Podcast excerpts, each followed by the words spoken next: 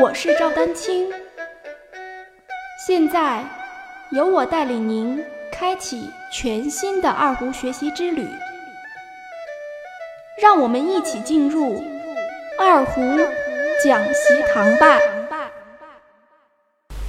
有两种极端，我觉得都不好。比如说，反正我那个我是业余爱好者啊。我没什么要求，就是业余玩玩。好，这个思想我觉得非常正确啊。我我并不是说批判这种思想，但是接下来我要说的是，反正学的不正规不正规也无所谓，啊，我就是自己玩好。可是还不说到达一定的时候，就是你可能学着学，你就会发现，即使你拉一个简单的歌曲都很困难，自己都觉得不好，更何况别人。所以，咱就是为了把这个简单的一个歌曲，嗯，什么难忘今宵啊。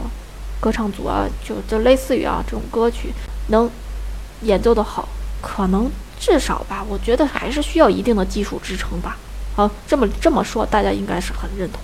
所以，那你越基础的东西，你说高难度的东西我玩不了啊，一二三狂，对不对？我玩不了，我又不走专业，你当然也没必要啊。但是你至少基本的运功、基本的按弦，你反正在练，你练一遍也是练。而且有些人说我反正退休没事干，我有大把时间练。那你与其练，你都坐到这儿练了，你干嘛不用最正确的方法练，对不对？反正你都是同样花一个小时在练，甚至有人花两三个小时每天在练。可是你练了半天都是错的，那你何必呢？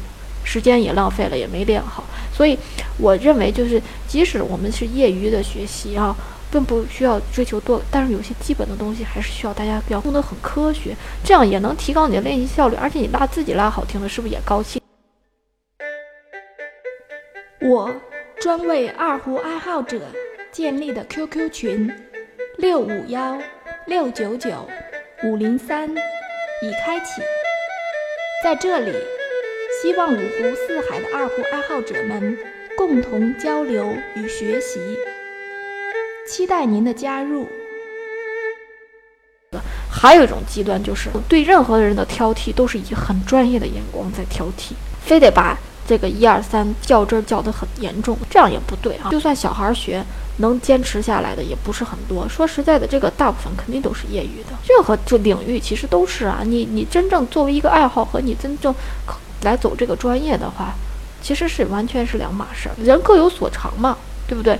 你不可能要求所有的人在拉二胡这件事情上都很天才啊。客观来说，有些人的确可能身边就没有好的老师，根本就没有这样的条件。你让他去学，谁又不是天生都会就能想出来怎么去拉？那他肯定或多或少存在一些问题，也是正常的啊。所以这两种都不可取啊。还有一种就是说，有很多人就就是想走捷径。有些人说我就是有虚荣心，我非常理解你啊，你就是想尽快拉个赛马，给人家在面前炫一段，对不对？